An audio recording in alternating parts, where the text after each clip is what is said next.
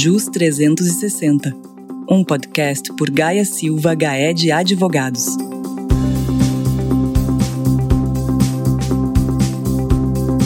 Programa Especial de Regularização Tributária. O famoso PERT. Será que ele volta? Olá, sou Juliana Quadrado, apresentadora do JUS 360, e neste episódio estou acompanhada da querida Sandra Stocco, sócia e tributarista do nosso escritório carioca. Olá, Sandra, tudo bem? É um prazer tê-la aqui comigo. Olá, Juliana, tudo bem? Prazer é meu estar aqui com você nesse dia de hoje. Sandra, o assunto de hoje é tributação. Sabemos que o Brasil tem uma carga tributária muito alta Aliás, se olharmos a lista dos países que mais pagam impostos, nós estamos em 15º lugar com a carga tributária mais alta do mundo. Um dos programas que teve grande repercussão num passado recente foi o PERT, Programa Especial de Regularização Tributária. Você poderia explicar o que foi o PERT e o grande objetivo deste programa? Então, Juliana, é, só lembrando, né, o PERT é, esse programa especial de regularização tributária, ele foi instituído em 2017 e foi um dos vários programas de parcelamentos do governo federal tidos como especiais. E esse programa ele autorizou o parcelamento de dívidas tributárias e não tributárias, tanto no âmbito da Receita Federal quanto no da Procuradoria Geral da Fazenda Nacional. Mas ele teve seu prazo de adesão encerrado em outubro de 2017. Por esse programa puderam ser parceladas as dívidas vencidas até abril de 2017, tanto de pessoa física quanto de pessoa jurídica e de empresas também em recuperação judicial. No entanto, não foi permitida a adesão de empresas é, optantes pelo Simples Nacional, porque elas têm um regime diferenciado e para elas foi proposto um outro tipo de parcelamento especial, o denominado PERT é, Simples Nacional.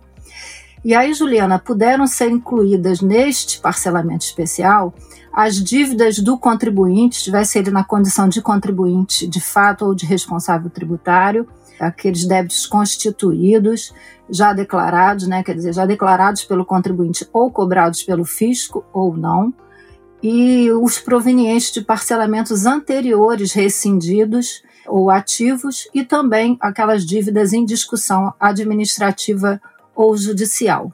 E o PERT, à época, ele trouxe reduções significativas de juros e multas e também autorizou a utilização de créditos próprios do próprio contribuinte, né, de terceiros em determinadas situações específicas, é, de prejuízo fiscal e de base de cálculo negativa da CSL e de outros créditos próprios do contribuinte como forma de quitação dessas dívidas fiscais, né? um grande ganho para os contribuintes.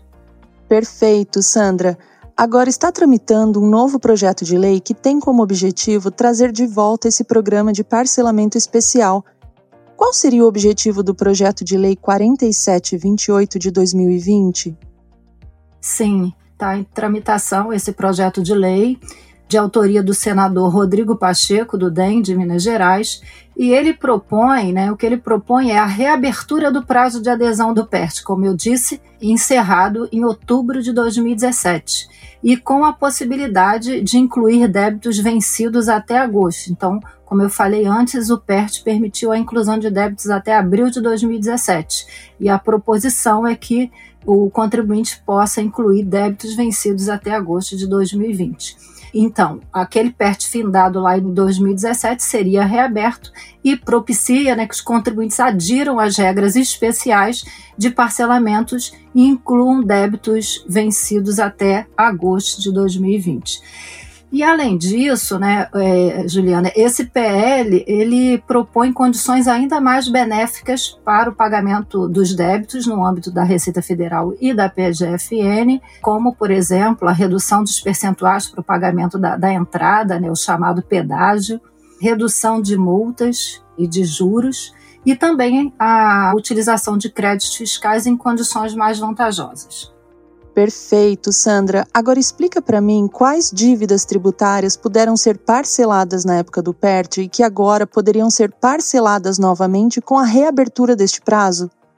Assim, Juliana, num breve resumo, né, puderam ser, no âmbito daquele parcelamento especial, todos os débitos de impostos e contribuições federais, né, imposto de renda da pessoa jurídica, IPI, contribuição social sobre o lucro, PIS, COFINS, INSS, é, imposto de importação, é, outros federais. É, débitos também provenientes de lançamentos de ofício de auto de infração, provenientes de retenção na fonte, de desconto de terceiros, é, por exemplo, contribuição previdenciária do empregado retido na folha, e isso foi um grande ganho, porque é, ordinariamente não é possível parcelar esses débitos é, oriundos de retenção. Também relativos a CPMF, IOF, CID, imposto de renda da pessoa física, é, e da pessoa jurídica e da CSL quando divididos em cotas. O INSS da doméstica, mas anterior ao Simples Doméstico, foi uma lei que dispôs sobre o contrato de trabalho doméstico, então os débitos que forem anteriores a esta lei poderiam ser parcelados, e o débitos do Simples Federal, que foi uma lei que vigia antes da lei do Simples Nacional, então os débitos ainda eventualmente existentes naquela época objetos do Simples Federal poderiam ser parcelados também. Sandra, agora estamos passando por um período de pandemia e a gente vê até uma certa contração da economia. Muitos contribuintes devem estar com dificuldades em pagar seus tributos e esse parcelamento seria um alento, então, não? Com certeza, Juliana. A proposta do PL, né, ela assume especial importância nesse momento da pandemia.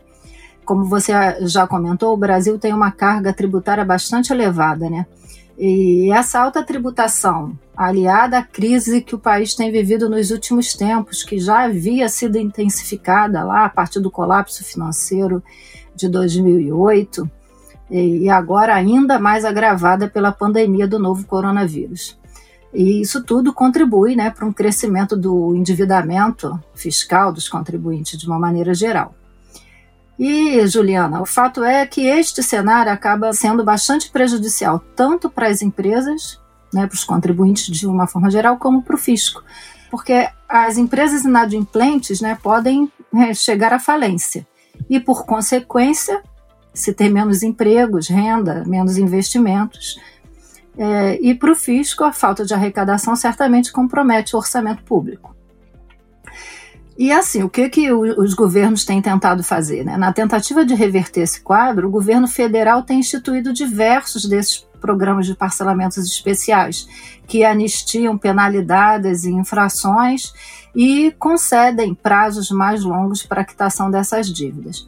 Para você ter uma ideia, Juliana, precederam ao PERT o Refis em 2000, o PAES em 2003, o PAEX em 2006, o refis da crise em 2008, o PRT em 2017, que acabou sendo substituído pelo próprio PERT porque caiu o prazo de validade. Então, esses parcelamentos, de uma maneira geral, eles ganham relevância, porque as legislações vigentes atuais, né, que autorizam os parcelamentos ordinários, embora elas permitam um pagamento em 60 parcelas, e no caso das empresas em recuperação judicial essas parcelas podem chegar a 84, essas legislações não prevêem qualquer outro benefício, seja de redução de multas e juros ou qualquer outro.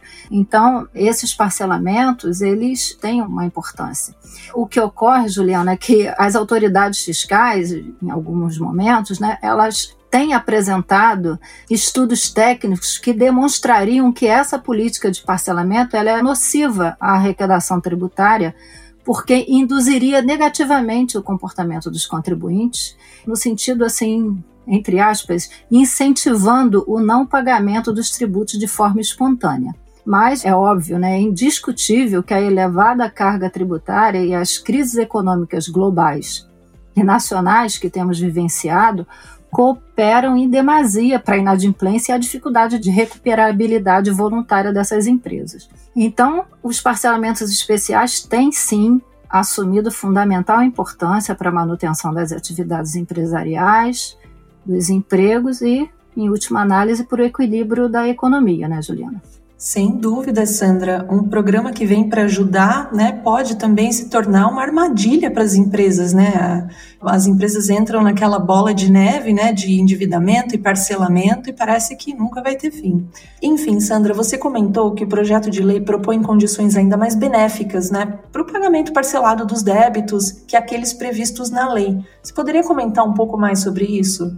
Juliana, nesse particular, o que, que acontece? Como eu falei, o pedágio, né, a, entrada do, dos parcelamentos, na regra da lei, esse pedágio, em todas as modalidades que previa o pedágio, ele era de 20%. O PL propõe uma redução para 5% em todas as modalidades de pagamento que exigem esse pagamento, essa entrada. E pela lei original, essa parcela de entrada ela somente reduziria de 20 para 5 para aqueles contribuintes que possuíssem dívida total igual ou inferior a 15 milhões. Então, qualquer contribuinte com dívida maior que 15 milhões não tinham esse direito, teriam que pagar esse pedágio de 20. E agora, qualquer contribuinte, ainda que essa dívida seja maior que 15 milhões, né, eles poderão ter um desembolso ou terão um desembolso menor para a adesão ao PERT. E também, Juliana, com relação a multas e juros, o PL também traz uma mudança positiva em relação à modalidade de parcelamento que previa o pagamento do pedágio, a redução de multas e juros e o saldo remanescente em parcela única. Para essa modalidade, o projeto de lei altera a multa que era de 70%, a redução de 70% para 100%. Então, há um ganho bastante representativo, ou seja, praticamente a multa está exonerada, né? anistiada totalmente. Então, para as multas de mora, multa de ofício, as multas isoladas no âmbito da Receita Federal e no âmbito da Procuradoria Geral da Fazenda, essa redução mais expressiva de 70% para 100%, ela também alcança os encargos legais e os honorários advocatícios. Nas demais formas de pagamento parcelado previstas na lei com redução de multas e juros, que previu o parcelamento do saldo remanescente em até 145 parcelas ou até 175 parcelas, não houve modificação. PL não prevê alteração nesse particular. Então, vale dizer que nessas modalidades, a redução de multas e juros continuam aquelas estabelecidas na lei instituidora do PERT. Sandra, agora sobre a utilização de créditos fiscais para a quitação das dívidas, né, que também foi um benefício trazido pelo PERT lá atrás. Esse projeto de lei propõe mudanças em relação a isso? Sim, sim, Juliana. Nesse ponto também há uma novidade, né? Nas formas de pagamento parcelado com redução de multa e juros que eu acabei de falar, essa em parcela única que houve o aumento aí, né, no percentual de redução de 70 para 100% das multas. Também nas duas outras modalidades em que o saldo remanescente podem ser pagos em 145 parcelas ou 175 parcelas, a depender da modalidade escolhida pelo contribuinte a lei autorizava somente a utilização de prejuízos fiscais para os contribuintes com dívida total igual ou inferior a 15 milhões de reais. E o que o PL propõe é a possibilidade de utilização desses créditos fiscais próprios e de terceiros, nas hipóteses que a lei autoriza, de prejuízo fiscal, de base de cálculo negativa da CSL, de créditos do próprio contribuinte. E aí a mudança é: antes era só voltando um pouquinho, né, para não ficar confusa aí no entendimento. Então, com relação a essas modalidades de pagamento, a lei só autorizava a utilização de prejuízos fiscais para os contribuintes com dívida total igual ou inferior a 15 milhões. O que o projeto de lei propõe é a possibilidade de utilização de créditos fiscais próprios, dele próprio, de terceiros, nas hipóteses previstas, autorizadas na lei, de prejuízo fiscal, de base de cálculo negativa da CSL e de outros créditos do próprio contribuinte de até 15 milhões. Então, vale dizer que a limitação ela passa a ser do montante do crédito fiscal que o contribuinte tenha e não do total da dívida consolidada. Então, por exemplo, pela lei, se o contribuinte optasse por uma dessas modalidades que eu acabei de falar, parcela única em dinheiro, 145 parcelas ou 175 parcelas, e possuísse dívida total até 15 milhões de reais, ele poderia utilizar, além das reduções de multa e juros, os créditos fiscais para reduzir o saldo a pagar.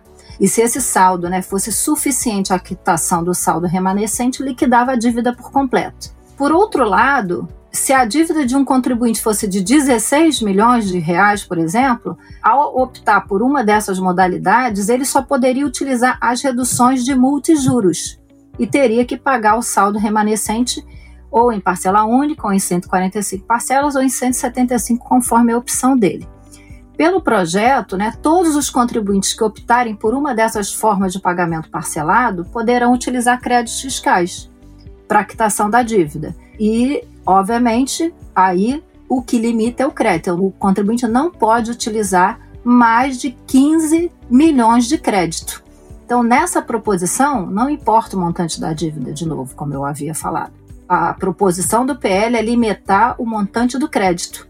Aí, Juliana, como eu falei no exemplo anterior, se o contribuinte tem dívida de 16 milhões, por exemplo, ele pode optar, optando por uma dessas modalidades de pagamento parcelado, além das reduções de multa e juros que ele tem direito, né, conforme a modalidade que ele optar, ele também poderá utilizar créditos fiscais desde que esses créditos não ultrapassem a 15 milhões de reais.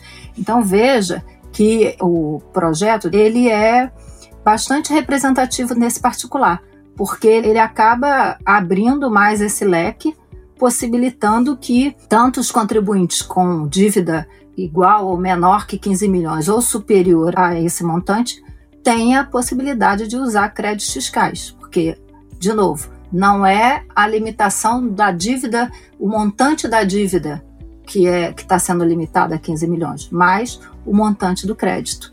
Então, eu acho que isso é uma mudança que vai ajudar bastante os contribuintes, porque nessa modalidade de pagamento parcelado, se o contribuinte optasse por ela, ele podia ter um caminhão de créditos fiscais, podemos dizer assim, mas ele não podia utilizar se ele tivesse dívida superior a 15 milhões. Então, essa benesse só era dada para aqueles que tivessem dívida total até 15 milhões. Então, assim, é um ganho expressivo, Juliana. Com certeza, Sandra, é uma mudança significativa, né? Sim. Agora, além das alterações propostas comentadas até aqui, este projeto de lei traz modalidades não previstas na lei? Sim, Juliana. Há uma novidade em relação à lei que instituiu o PERT. O projeto de lei ele traz uma nova modalidade para quitação em parcela única. E com redução nessa modalidade, a redução de multa e juros é de 100%. Então, o que fica da dívida é basicamente né, o valor principal.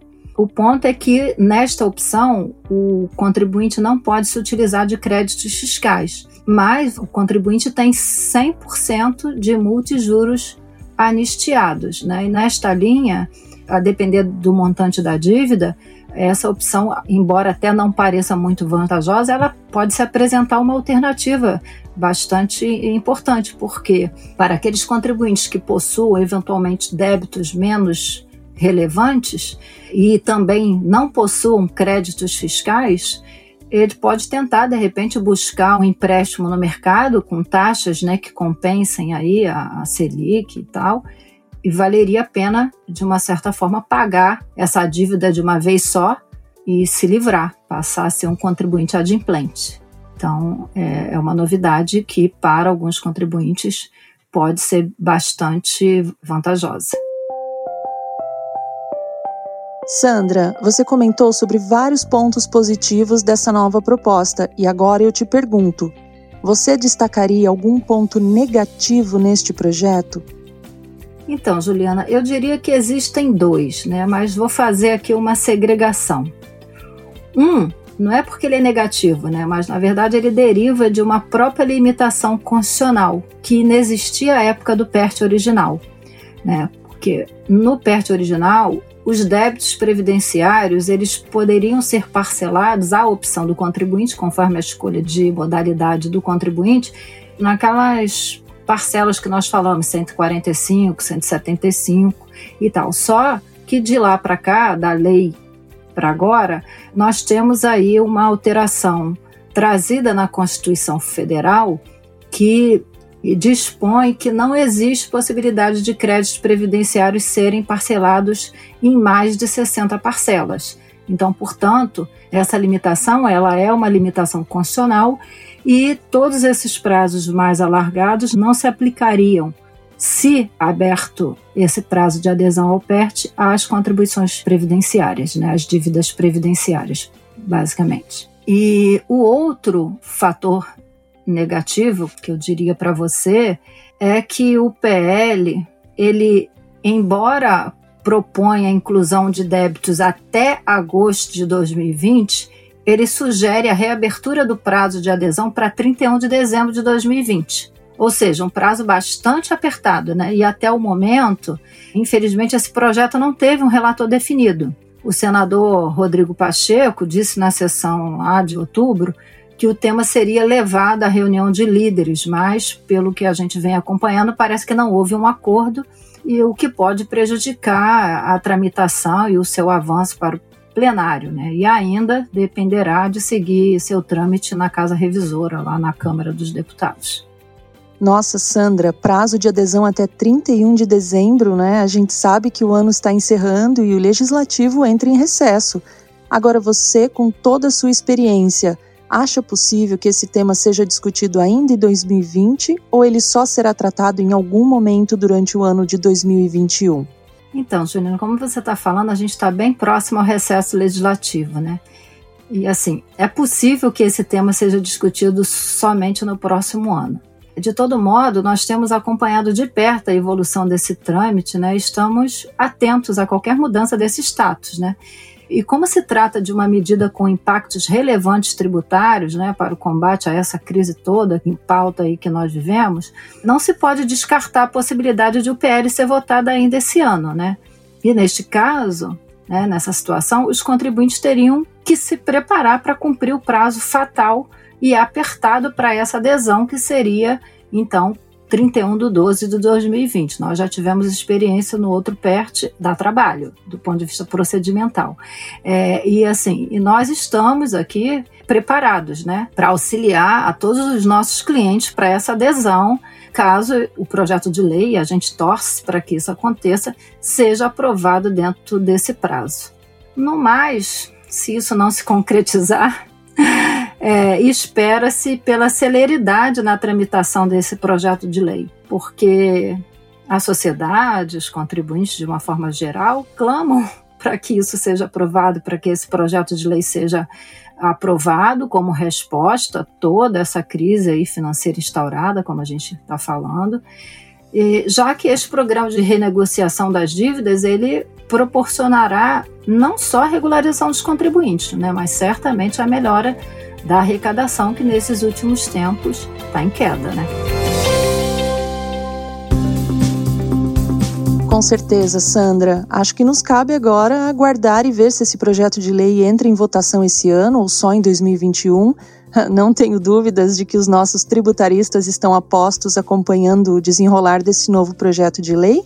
E eu quero agradecer a sua participação aqui explicando o que foi o PERT e o que vem a ser agora esse novo projeto de lei de parcelamento especial. Obrigada. Eu que agradeço, Juliana. Muito obrigada aí por estar comigo nesses poucos instantes, mas de bastante, bastante ricos. Obrigada. Eu que agradeço, Sandra. E se você quer saber mais sobre este ou outros assuntos em matéria tributária, acesse gsga.com.br ou visite o nosso canal no YouTube ou o nosso perfil no LinkedIn. Um abraço e até o próximo JUS 360. JUS 360, um podcast por Gaia Silva HE de Advogados.